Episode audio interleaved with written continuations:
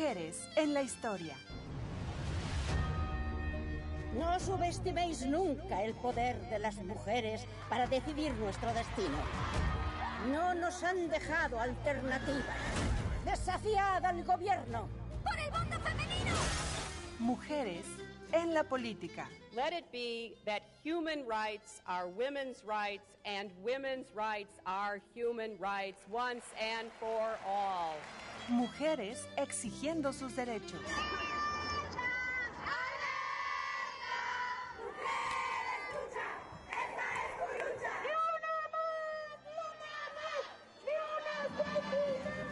Mujeres en todos los ámbitos. Hipatia de Alejandría. Fue una filósofa griega nacida en Egipto. Ella fue la primera mujer matemática de la que se tiene registro. Mujeres alzando la voz. ¡Iggy no se murió!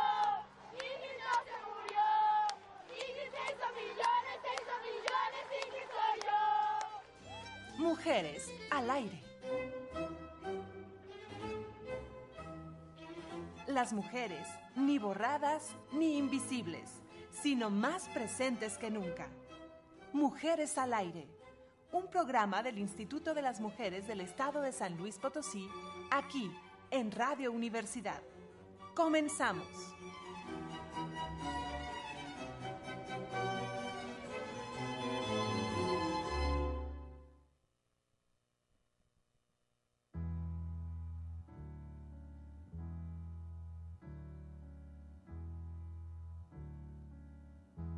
Estamos, muy buenas tardes, bienvenidas, bienvenidos una vez más a Mujeres al Aire, este espacio del Instituto de las Mujeres del Estado de San Luis Potosí y Radio Universidad. Estamos a través del 88.5 FM en San Luis Potosí, 91.9 FM en Matehuala y a través de internet en radio y televisión.uaslp.mx.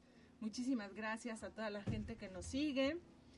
Y también a quienes nos escuchan a través del Facebook Instituto de las Mujeres del Estado de San Luis Potosí. Un fuerte beso, un fuerte abrazo, muchas gracias. Ayúdenos a llegar a más personas compartiendo esta transmisión.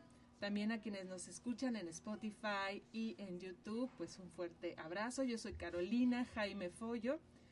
Y a nombre del Instituto de las Mujeres del Estado de San Luis Potosí, pues les doy la bienvenida en este programa donde hablamos sobre la presencia de las mujeres en todos los aspectos, en todos los ámbitos, la perspectiva de género, los derechos humanos de las mujeres, los feminismos. Y hoy de fondo estamos escuchando a Patti Smith con esto que se llama Gloria.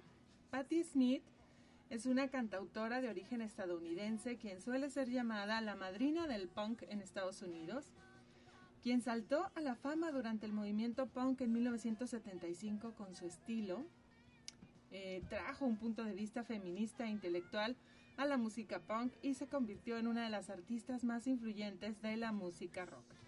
En 2005 fue nombrada eh, comendadora de la Orden de las Artes y las Letras de Francia y en 2019 recibió la Medalla de Oro de Bellas Artes otorgada por el Gobierno de España. En 2007 entró en el Salón de la Fama del Rock y el 17 de noviembre del 2010 ganó Premio Nacional del Libro por sus memorias Just Kids, en el que cuenta cómo se conoció, cómo conoció a su amigo, el famoso fotógrafo Robert Mapplethorpe. Bueno, pues estamos escuchando a Patti Smith y hoy vamos a hablar, pues es septiembre, vamos a hablar de la presencia de las mujeres en la historia de México. Así que no se lo pierdan, en un ratito más les presento a nuestra invitada. Vámonos a nuestra primera sección, esto es Palabra de Mujer.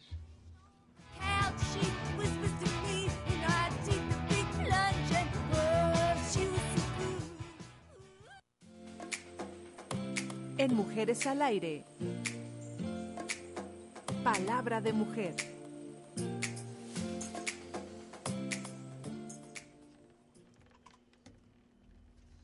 Quienes no están de acuerdo hacen lo que siempre se hace en la lucha política, idealizar al enemigo, en este caso las mujeres y feministas.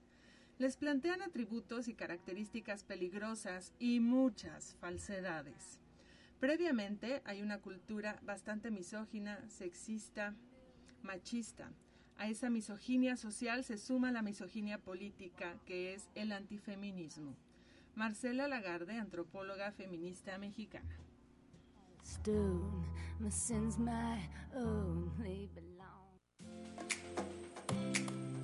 En Mujeres al Aire, las noticias.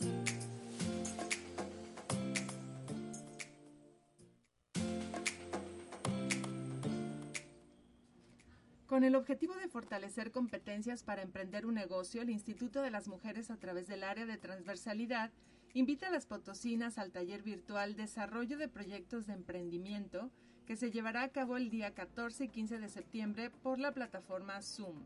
El cupo es limitado y la fecha límite para recibir fichas de inscripción es hoy, martes 7 de septiembre, así que eh, pues muy atentas a esta convocatoria. Las personas seleccionadas serán notificadas de su ingreso al proceso de certificación el jueves 9 y viernes 10 de este mismo mes en su correo electrónico teléfono registrado en la ficha de inscripción, así que atentas a nuestras redes sociales.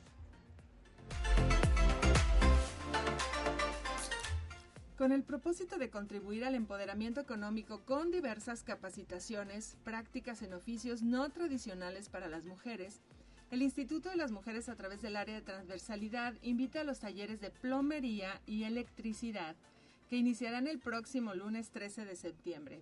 El taller de plomería tiene una duración de nueve horas y se impartirá en tres fechas y horarios a elegir. El taller de electricidad también se ofrecerá a través de tres opciones de fechas y horarios. Ambos talleres se ofrecerán de manera gratuita mediante la plataforma Zoom.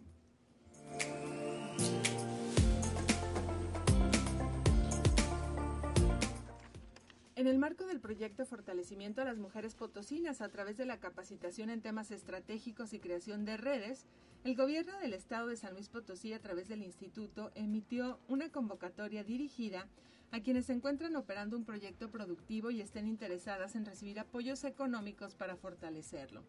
Las mujeres mayores de 18 años podrán presentar sus proyectos con la documentación requerida en la convocatoria hasta el próximo viernes 10 de septiembre del presente año, en horario de 8 y media de la mañana a 15 horas, en las oficinas del instituto ubicadas en Jardín Colón número 23, barrio de San Miguelito.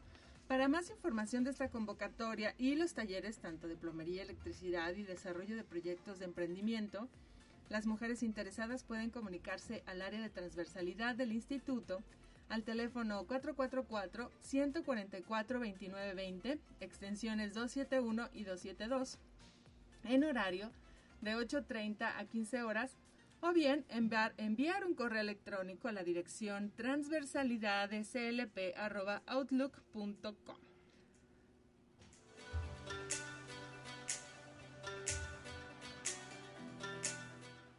Y bueno, pues para ir entrando en ambiente, vamos a escuchar a continuación una cápsula que se llama Leona Vicario, primera parte, esto cortesía del Instituto Nacional de Antropología e Historia, INA.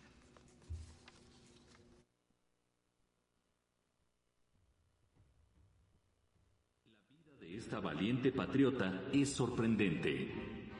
A pesar de haber sido educada en un ambiente de privilegios y comodidades, desarrolló una especial sensibilidad contra las injusticias que la llevó a pasar por encima de los prejuicios para dar todo de sí por el deseo de ver su tierra liberada. Leona Vicario, heroína insurgente. Primera, parte. parte. Fragmento del artículo de la revista Relatos e Historias de México, por Celia del Palacio Montiel.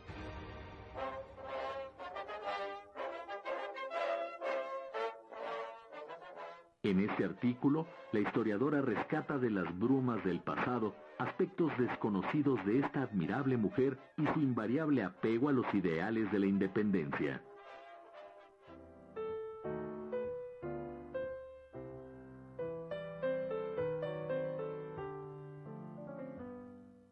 María de la Soledad Leona Camila Vicario Fernández de San Salvador. Nació en la Ciudad de México el 10 de abril de 1789 como hija única del segundo matrimonio de su padre, don Gaspar Martín Vicario, español procedente de Castilla la Vieja, que afincado en la Nueva España, se dedicó al comercio, logrando al final de su vida un éxito poco común.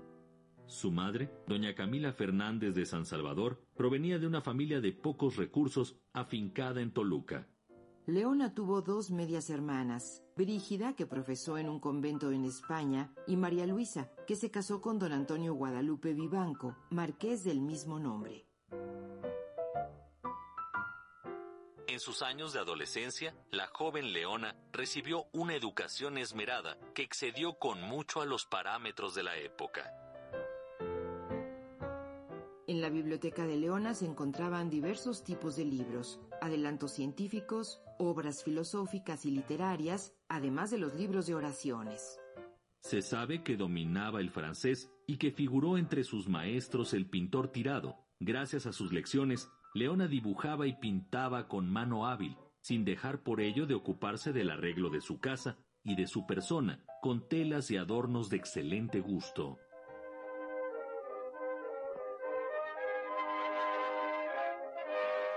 Octaviano Obregón, joven heredero originario de Guanajuato, graduado ya de abogado, solicitó el permiso de sus padres para cortejar a Leona, con el consentimiento de la muchacha, quien encontraba al sobrino del conde de la Valencia y propietario de varias minas en el Real de Catorce muy de su agrado. En compañía de Octaviano y su hermana Luz Obregón, Leona pasó los últimos años de la guerra. La muchacha quedó huérfana en 1807. Sin embargo, antes de morir su madre, se firmaron las capitulaciones matrimoniales.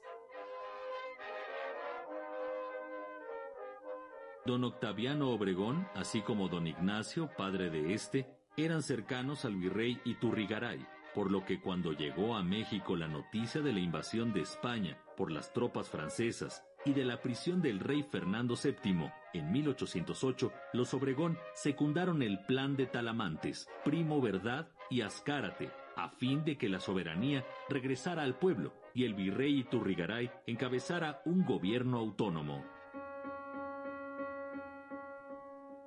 Cuando el virrey fue encarcelado tras el golpe de Gabriel del Yermo, el suegro de Leona se vio herido y luego muerto en su casa de Guanajuato, mientras que Octaviano Obregón a pear del compromiso matrimonial firmado con la madre de Leona, se fue a Cádiz. A fines de 1808, Leona, de 19 años, era una rica heredera. La fortuna de su padre ascendía a más de 100 mil pesos. Acababa de mudarse a una casa espaciosa en la calle de Don Juan Manuel, donde vivía con su tío y apoderado don Agustín Pomposo Fernández de San Salvador y su numerosa familia en alas separadas, conservando a la vez su independencia. Don Agustín era abogado y gozaba de una excelente reputación en el gobierno virreinal. Había sido dos veces rector de la universidad y publicó varios opúsculos a favor de Fernando VII y contra el movimiento insurgente. Leona, en cambio, era partidaria de la autonomía de la Nueva España y sus numerosas lecturas la llevaron a buscar otros compañeros que compartieran sus ilustradas inquietudes.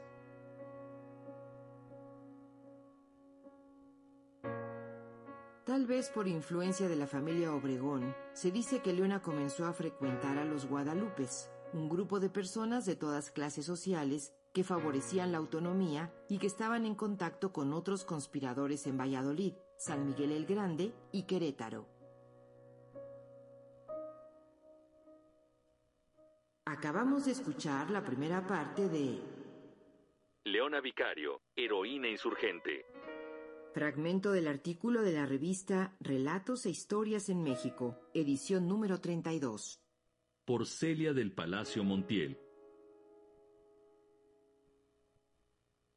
Instituto Nacional de Antropología e Historia. Secretaría de Cultura. Gobierno de México.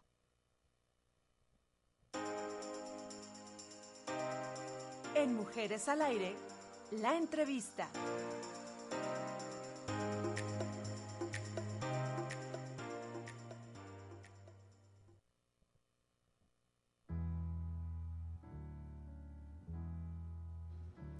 Pues ahí tuvimos esta primera parte de la cápsula de Leona Vicario, que tiene realmente poco tiempo que está en Spotify, toda la serie, ahí la pueden encontrar.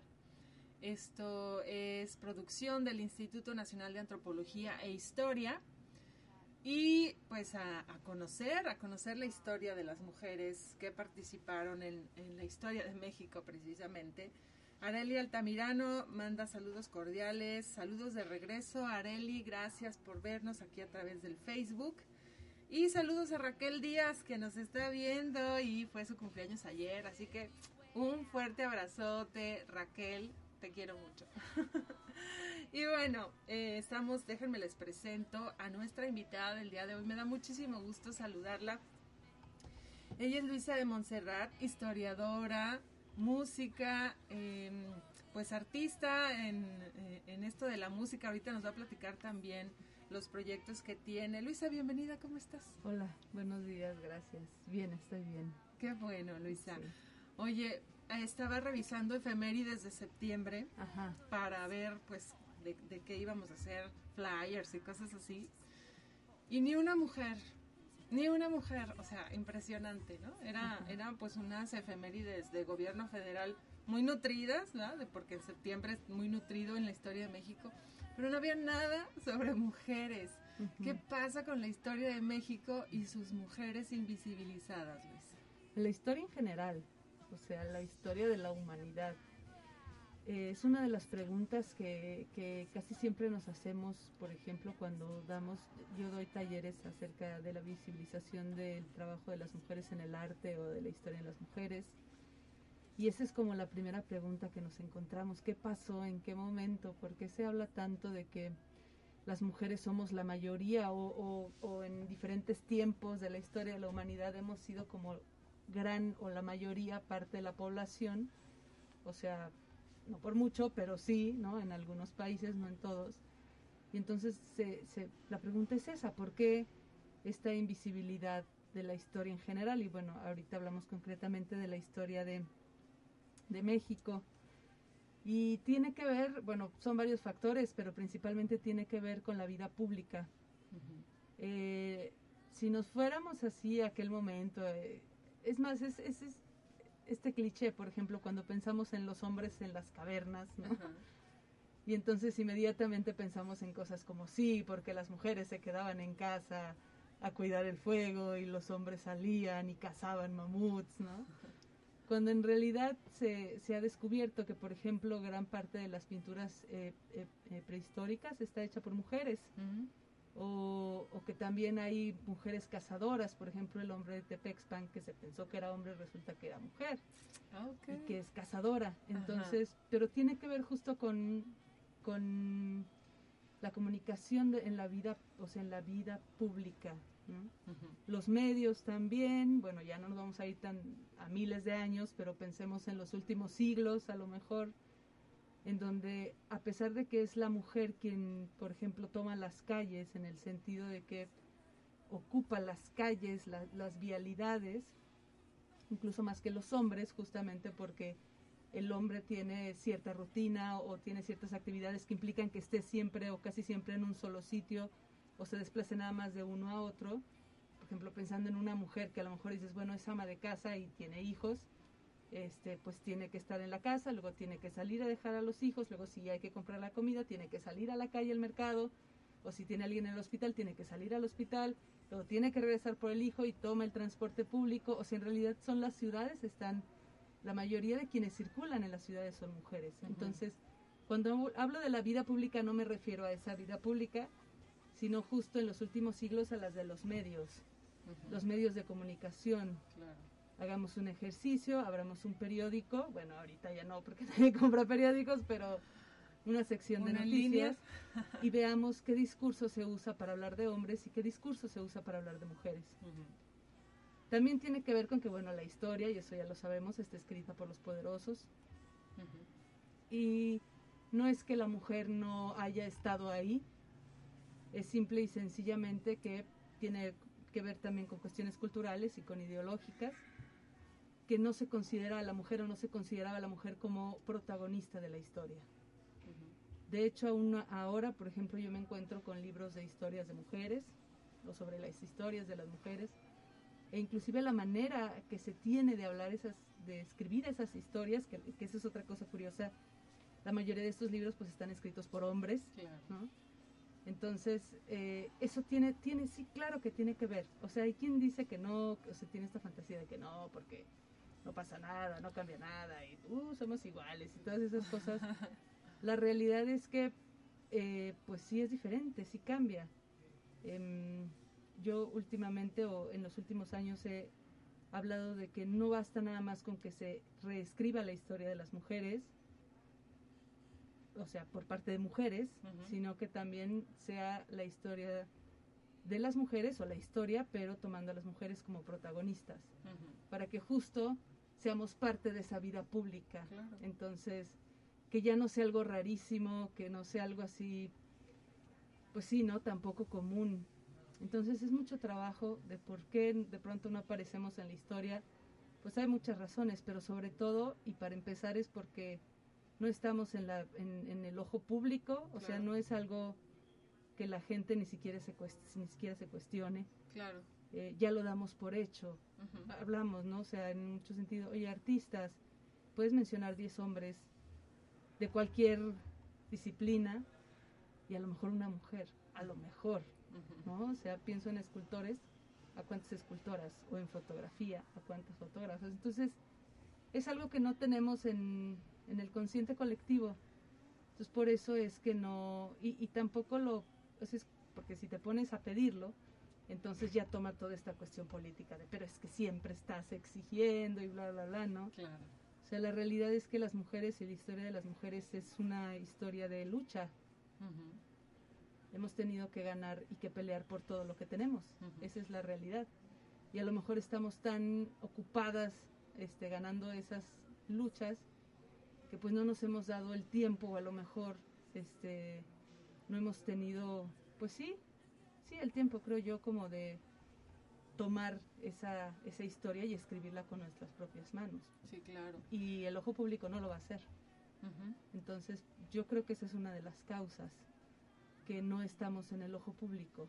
O sea no empezando por ahí si no estás como en la vida cotidiana si no estás visible en ese sentido pues en la historia mucho menos. Claro. Y, en oficial menos. Sí, no, y tiene razón, fíjate, el, monitoreo global de medios, que mide cada cinco años la, la, presencia de, no, cada año, cada año, si, mal no recuerdo, la presencia de las mujeres en los medios de comunicación, sí ha, ha, notado, sobre todo en estos últimos años, por ejemplo, que en varios países de Latinoamérica y México, por ejemplo, en donde ya hablamos de que en la política hay 50, 50%, aún así, las noticias que hablan, se escuchan o se leen de mujeres no llegan al 25%. Y cuando el tema es política, baja a 16%. Y tú dices, bueno, pero si ya hay 50% de mujeres ahí, bueno, es que los medios no las voltean a ver, ¿no? O no las entrevistan, o no les preguntan, o etcétera. Y si eso pasa hoy en 2021, pues qué pasaba en la independencia y en la revolución con los medios de comunicación que luego se vuelven una fuente importante para la historia, ¿no? Sí, ya yendo más concretamente a este a estas, a estas etapas de la historia de México, que también es otra cosa curiosa, ¿no? Cuando hablamos de la historia de México, siempre pensamos en cuatro momentos, que es como poquito mundo prehispánico, pero mucha conquista, y luego nos saltamos esos cientos de años y nos vamos hasta 1810, y luego nos saltamos hasta 1910, y luego ya no, México actual. Cierto. Este, y es bien curioso porque hablando justo de las mujeres, se habla muy poco, o sea, creo que yo creo yo que las mujeres más famosas en la historia de México, aparte de Frida Kahlo, es Sor Juana Inés, ¿no? Y bueno, ahora Leona Vicario, que la han sacado mucho también a la luz, y, Doña Josefa, ¿no? Que aparte era conocida como la corregidora por ser esposa del, corregidor. y la conocemos como José Ortiz de Domingo. Sí, o sea, todo esto tiene que ver justo con la lectura que hacemos de las mujeres también, de la vida de las mujeres. Tú fíjate en la biografía, o es más, este, pensemos en, cualquier presidente y en las esposas, ¿no?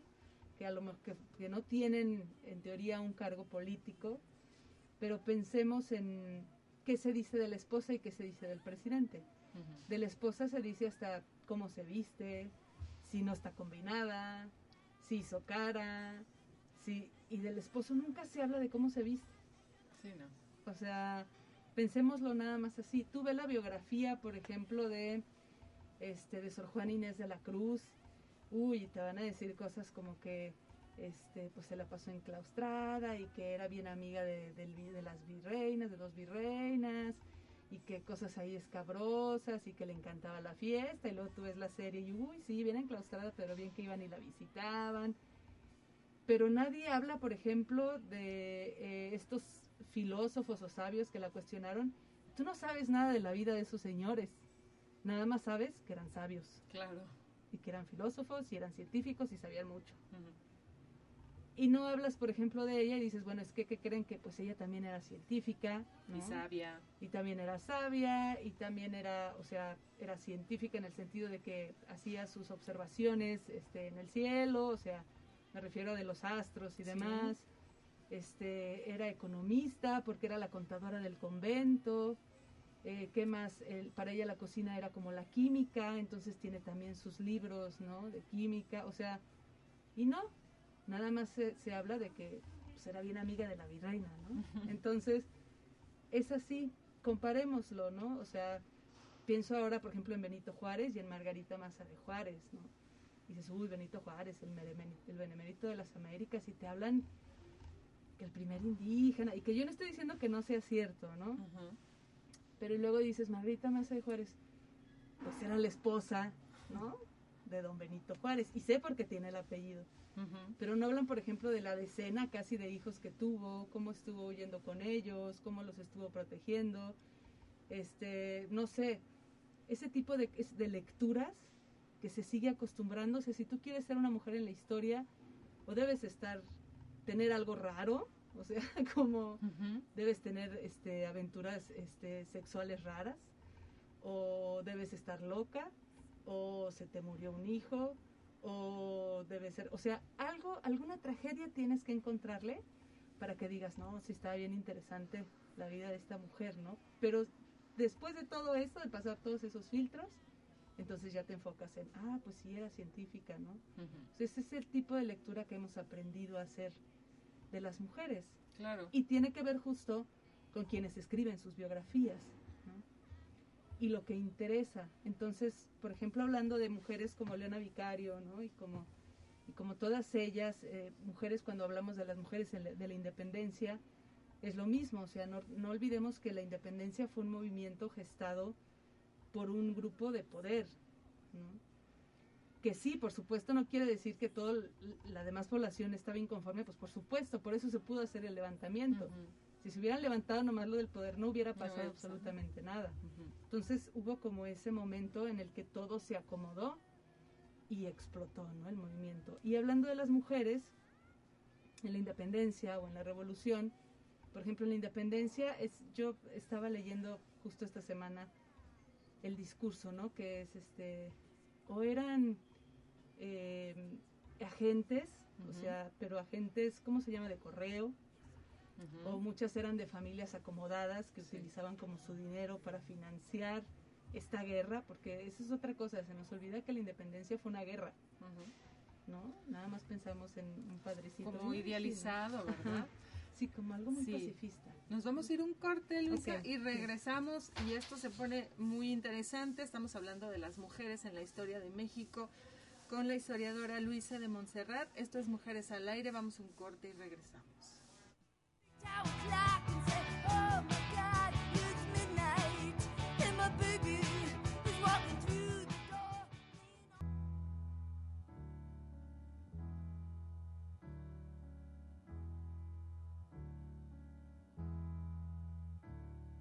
Jesus died for somebody's sins, but not mine.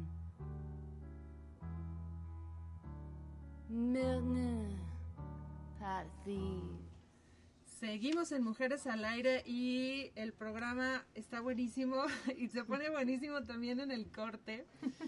Em, tenemos muchos saluditos. Ale Muñiz, interesantes saludos. Ingrid Sangos, saludos. Luisa, es súper importante saber de la historia de las mujeres en el arte. También nos dice que buen programa. Muchas gracias por seguirnos y vámonos a escuchar una canción y regresamos para seguir platicando. Y les voy a, a presentar ahora esto que se llama Se Busca. Ella es María Advertencia Lírica, es una cantautora, rapera, activista, feminista oaxaqueña de origen zapoteca. Disfrútenla, esto es Se Busca. Yeah,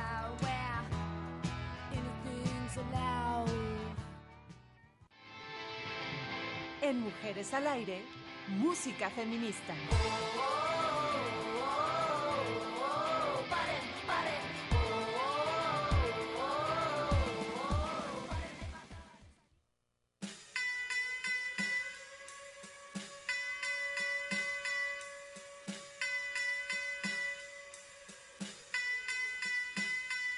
Se busca, ley en la ficha pegada en el poste de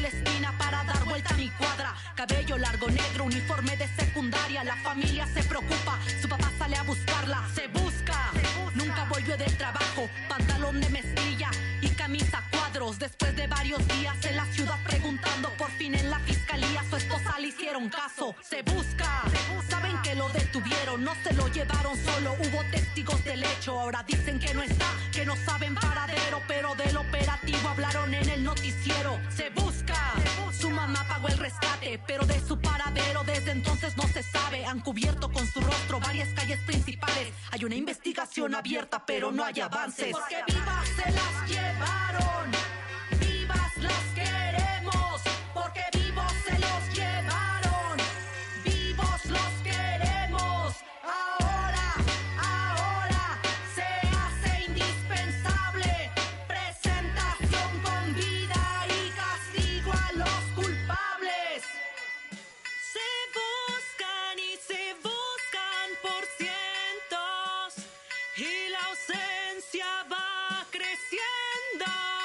Cada persona que no está es una ausencia que nos sana. Nos vamos convirtiendo en una sociedad sin alma. Hay una bestia allá afuera acechando a nuestra casa. Y si como pueblo lo permitimos, ¿cuándo acaba?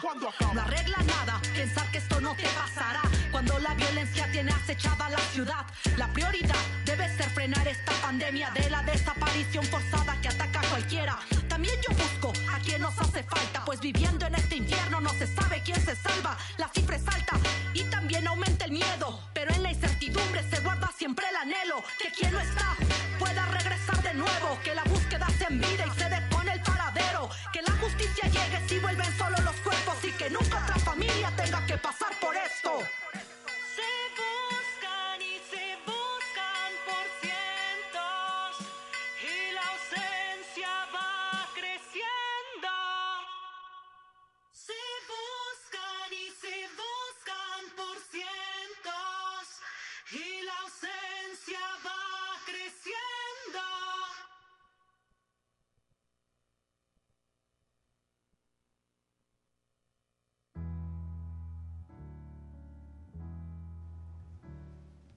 Seguimos en Mujeres al Aire, platicamos sobre las mujeres en la historia de México con la historiadora Luisa de Montserrat.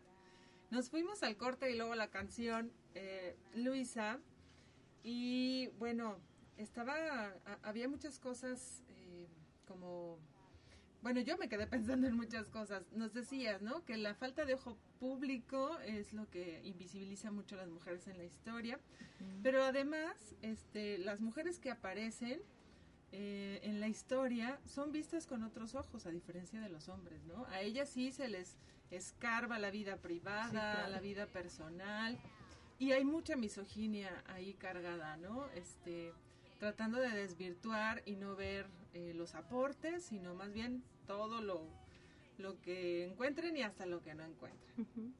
Y, y mencionabaste eh, las mujeres, bueno, la historia prehispánica, y, y no sabemos nada de las mujeres eh, indígenas. Conocemos a la Malinche y hasta es un término peyorativo para referirnos a la gente que traiciona, ¿no? El malinchismo. ¿Qué pasa con esa mala propaganda que nos han hecho las mujeres y, o a las mujeres que están en la Ujú. historia, ¿no? Sí, pues mira, de las mujeres indígenas yo creo que afortunadamente cada vez hay como más trabajo sobre, sobre las mujeres indígenas actual, o sea, en el mundo actual. Entonces, por ejemplo, hay mucho trabajo de parteras. Hay gente que, que, que usa mucho la palabra rescate. A mí no me gusta usar esa palabra porque yo creo que se rescata a los animales, ¿no? O sea, se rescatan, no Sí. sé, los bosques, o sea, pero como ir a rescatar, este, estás hablando como de alguien que está perdido. Y en realidad no, yo creo que los grupos indígenas son los que tienen, a diferencia de nosotros, una identidad, este, un, un carácter de identidad o un sentido identitario que nosotros carecemos.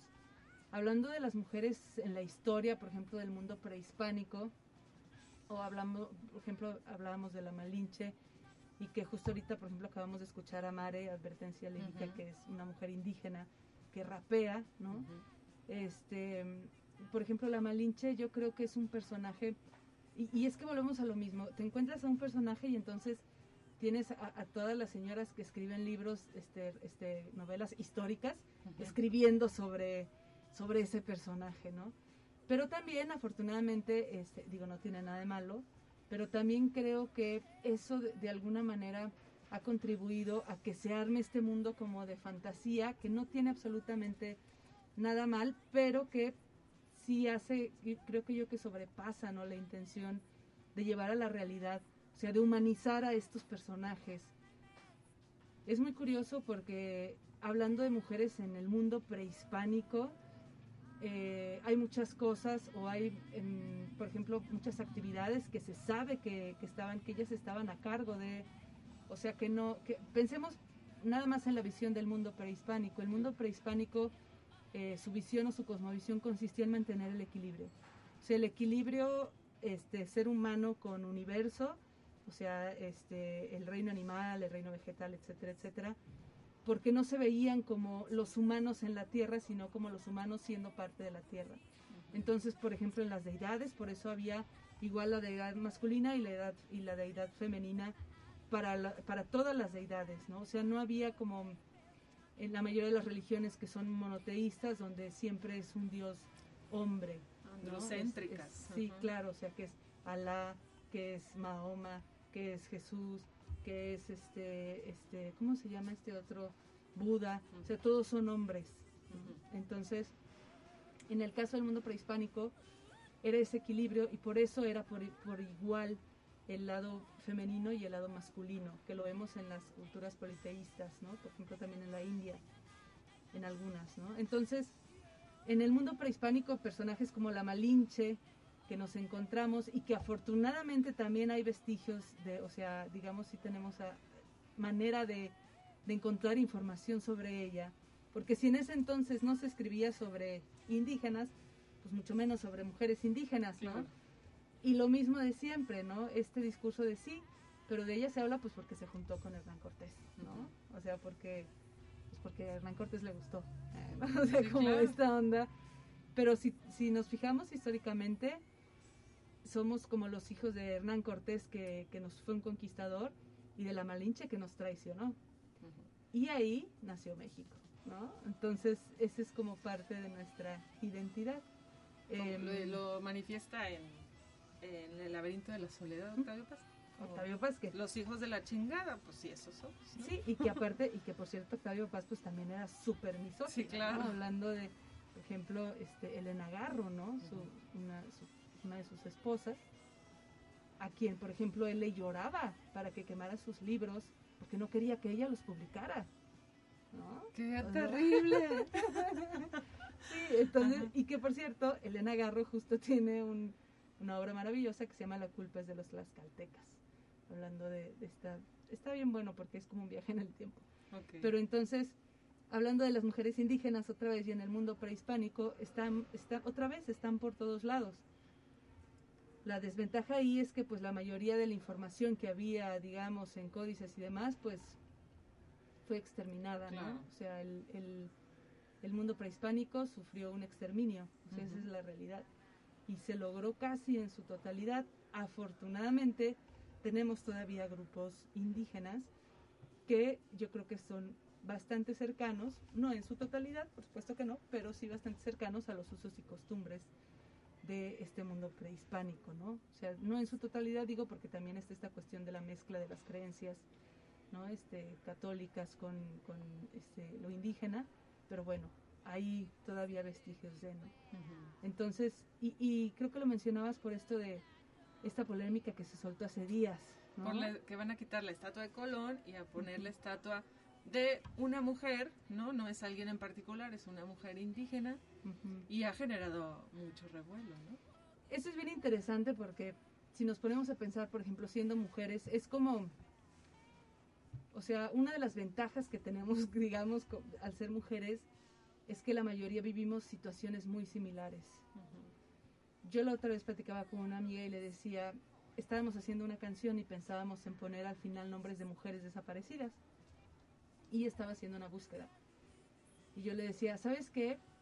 Más bien sería bueno buscar cuántas mujeres desaparecidas hay que no lleven el nombre de otra.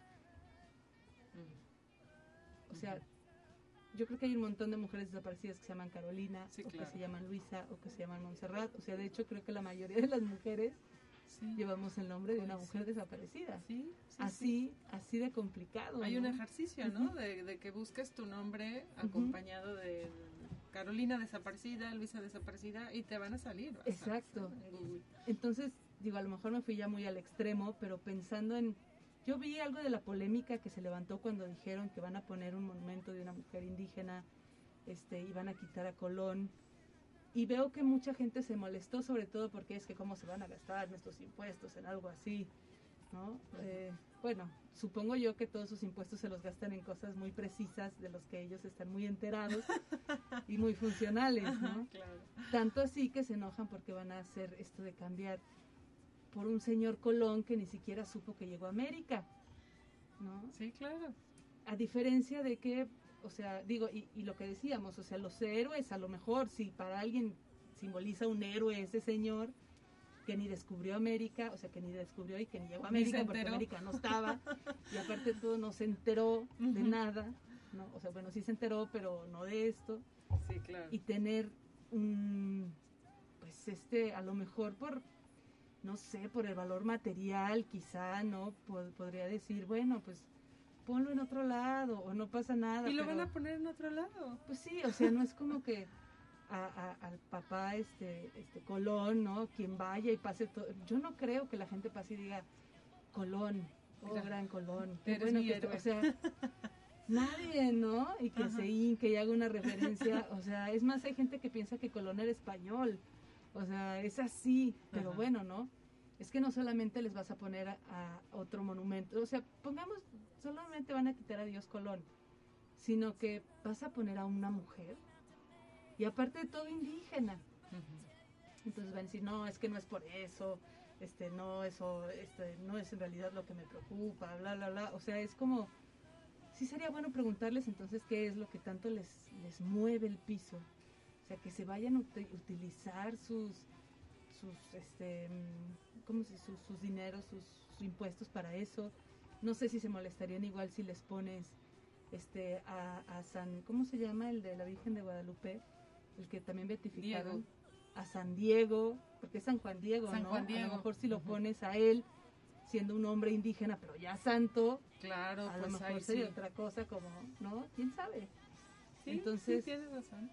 es bien interesante. Yo creo que, y sí creo que es más fácil que haya mujeres.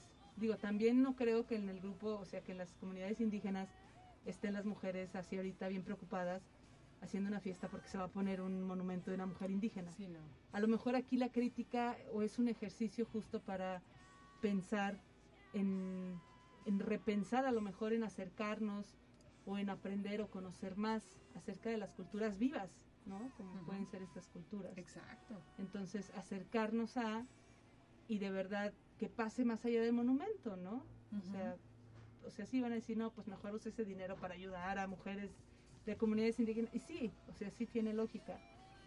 Pero la realidad es que mm, al ser humano o a, la- a- a los, que vi- los que viven en las grandes urbes y así, pues poco les llega a interesar, ¿no? O sea, se va a decir de todo y eso es lo, lo extraordinario de este tipo de sucesos, que ves cómo reacciona la gente y puedes conocerlos más a fondo. Pero, pero sí es una manera de hacer lo que ahora llamamos una reparación simbólica, ¿no? No. ¿No? No, yo creo que, yo creo que, o sea, un tanto como reparación no, así como esta cuestión de que hacer que nos pidan disculpas, pues sí, pero, ah, o sea, pídeme disculpas y regrésame el oro, ¿no? Claro. si quieres que te disculpe en serio, ¿no? Este, o sí, ¿no? O sea, que bueno, hay que decirle a Estados Unidos, pídeme disculpas y regrésame el territorio. El ¿no? territorio que te llevaste, claro. O sea, es como... No, yo creo que esa reparación eh, se da abriendo quizá los poderes a, a justo este, estas comunidades, ¿no? O sea, darle a cada quien lo suyo, no sectarizarlos, no como dejarlos a ese lado, sino como reconocerlos como, como grupos autónomos, ¿no? O sea, grupos que tienen una identidad propia. Pero volvemos a lo que platicábamos, ¿no? O sea, en un lugar donde todavía en el 2021 le dices a alguien no seas indio para decirle que no sea ignorante o que no sea este pelado o que no sea, pues está difícil, Claro, ¿no? Sí, claro. Oye, y antes de irnos al corte, esta, mencionaste que las mujeres en la independencia, mm, las que aparecen en la historia, están principalmente vinculadas a su, pues, ¿qué será? Algún privilegio económico y que, pues, por eso ayudaban a, a los grupos insurgentes. Y sí lo vemos, ¿no? En Leona Vicario, en Mariana Rodríguez del Toro, que por cierto hay una serie que sacó el Mujeres el año pasado con la historia de Mariana Rodríguez del Toro. Pero ahí, ¿cómo, cómo ves tú este momento? Yo creo que es como un, o sea, un, un universo de ideas, o sea, sí, por un lado, por supuesto, pues no íbamos a pedirle a las mujeres que no te, o sea, que todavía que eran mestizas, porque acuérdate que en ese entonces todavía estábamos divididos como peninsular, creo yo, mestizo, salta para atrás, o sea, Sí. es nombres como de, de cuento, de fábula, bueno, pues así. Entonces, obviamente iban a figurar las mujeres que pertenecieran a alguno de estos grupos, pero lo que, lo que yo considero que es valioso y que creo que de lo que ahora carecemos mucho es ese sentido em, combativo. O sea, si eran mujeres que tenían un privilegio económico, que porque estaban casadas con o que pertenecían a estos círculos sociales importantes, sobre todo criollos, pero que aún así, o sea, bueno, no aún así en el sentido de que, pero a pesar de ello, sino más bien que además de ello, sí tenían un sentido, eh, em, pues sí, independentista muy, muy, este, muy real. O sea, sabían lo que querían, sabían que sus esposos o sus hijos iban a luchar por ello y ellas estaban de acuerdo con ello y no solo estaban de acuerdo, sino que lo apoyaban. Entonces, eso yo creo que es muy valioso. No estoy diciendo que, que mujeres que pertenecían a otro grupo social no lo hicieran, pues claro, también por supuesto combatían seguramente. Eh, no van a salir en los libros, por lo mismo que ya hemos dicho, aunque debe haber en algunos archivos, debe haber testimonios, debe haber un montón de cosas de estos de esta guerra, porque volvemos a lo mismo, era una guerra-guerra.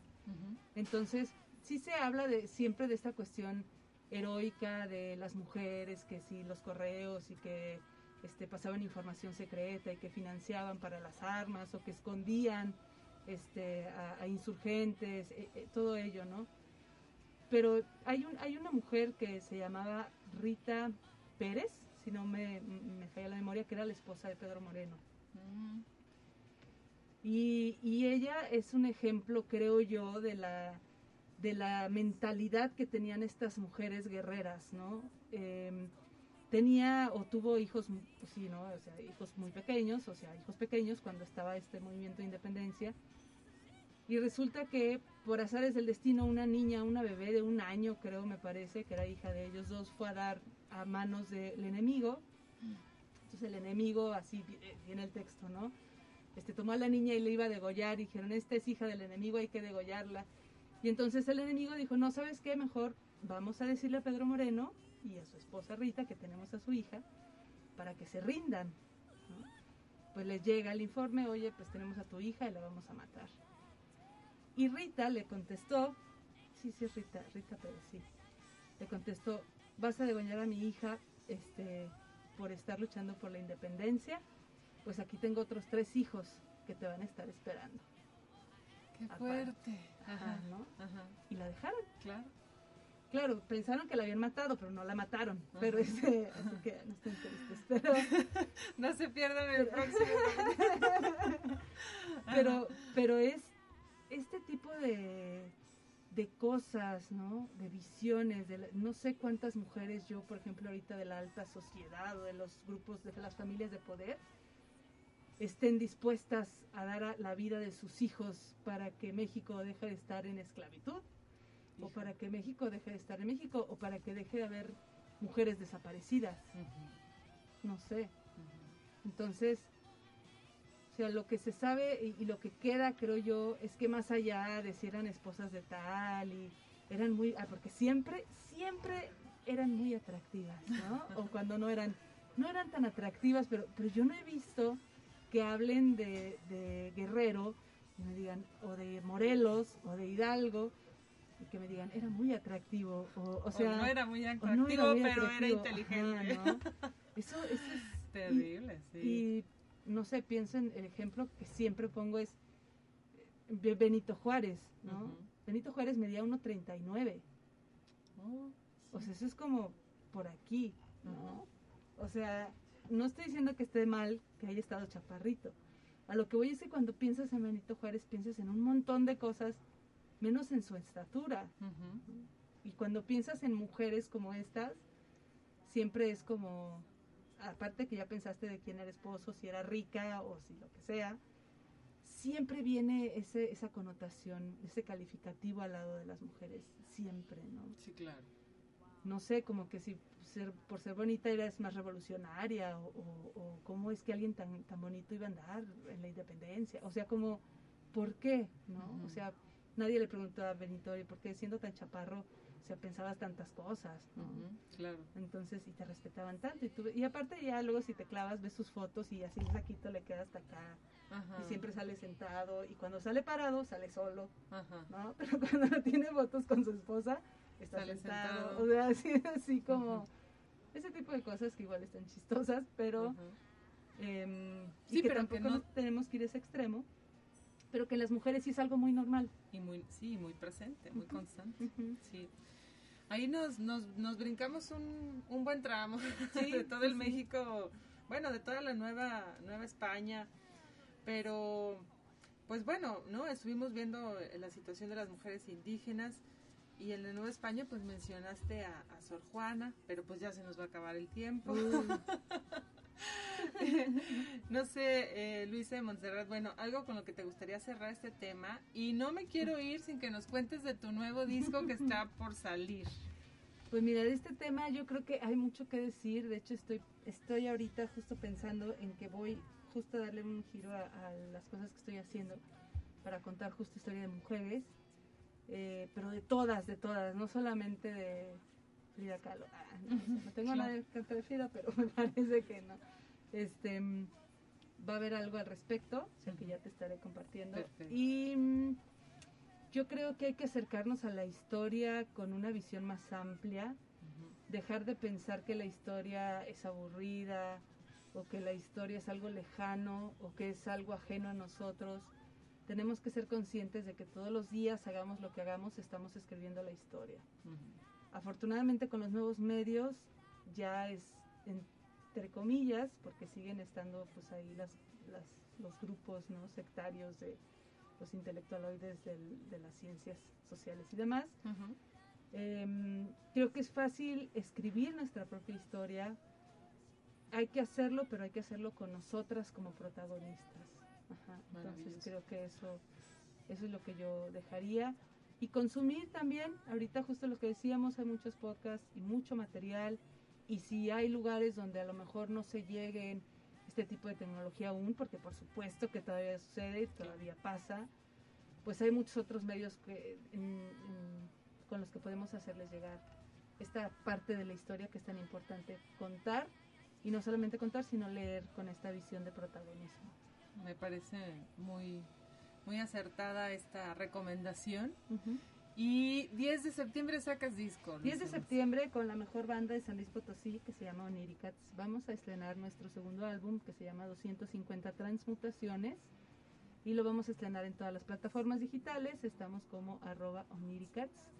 Bueno, somos tres chicas que estamos haciendo música ya desde hace un ratito y también eh, va a haber Bueno, no sé, me acaban, acabo de cerrar yo un taller que hice de composición musical este, con, con este eh, colectivo Asociación de Sororas.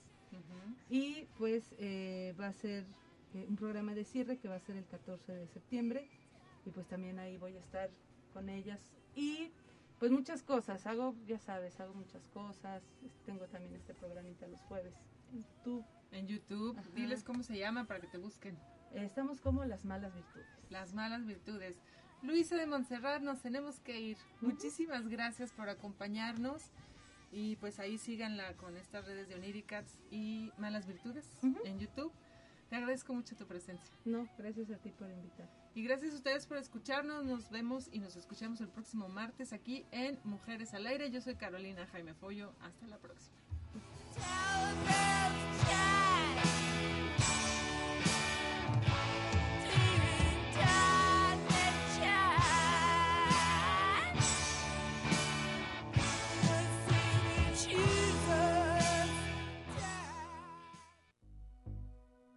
Esto fue Mujeres al Aire, un programa del Instituto de las Mujeres del Estado de San Luis Potosí. Escúchanos todos los martes a las 12 horas por Radio Universidad, 88.5 FM en San Luis Potosí y 91.9 FM en Matehuala. Escúchanos también en internet en radio y.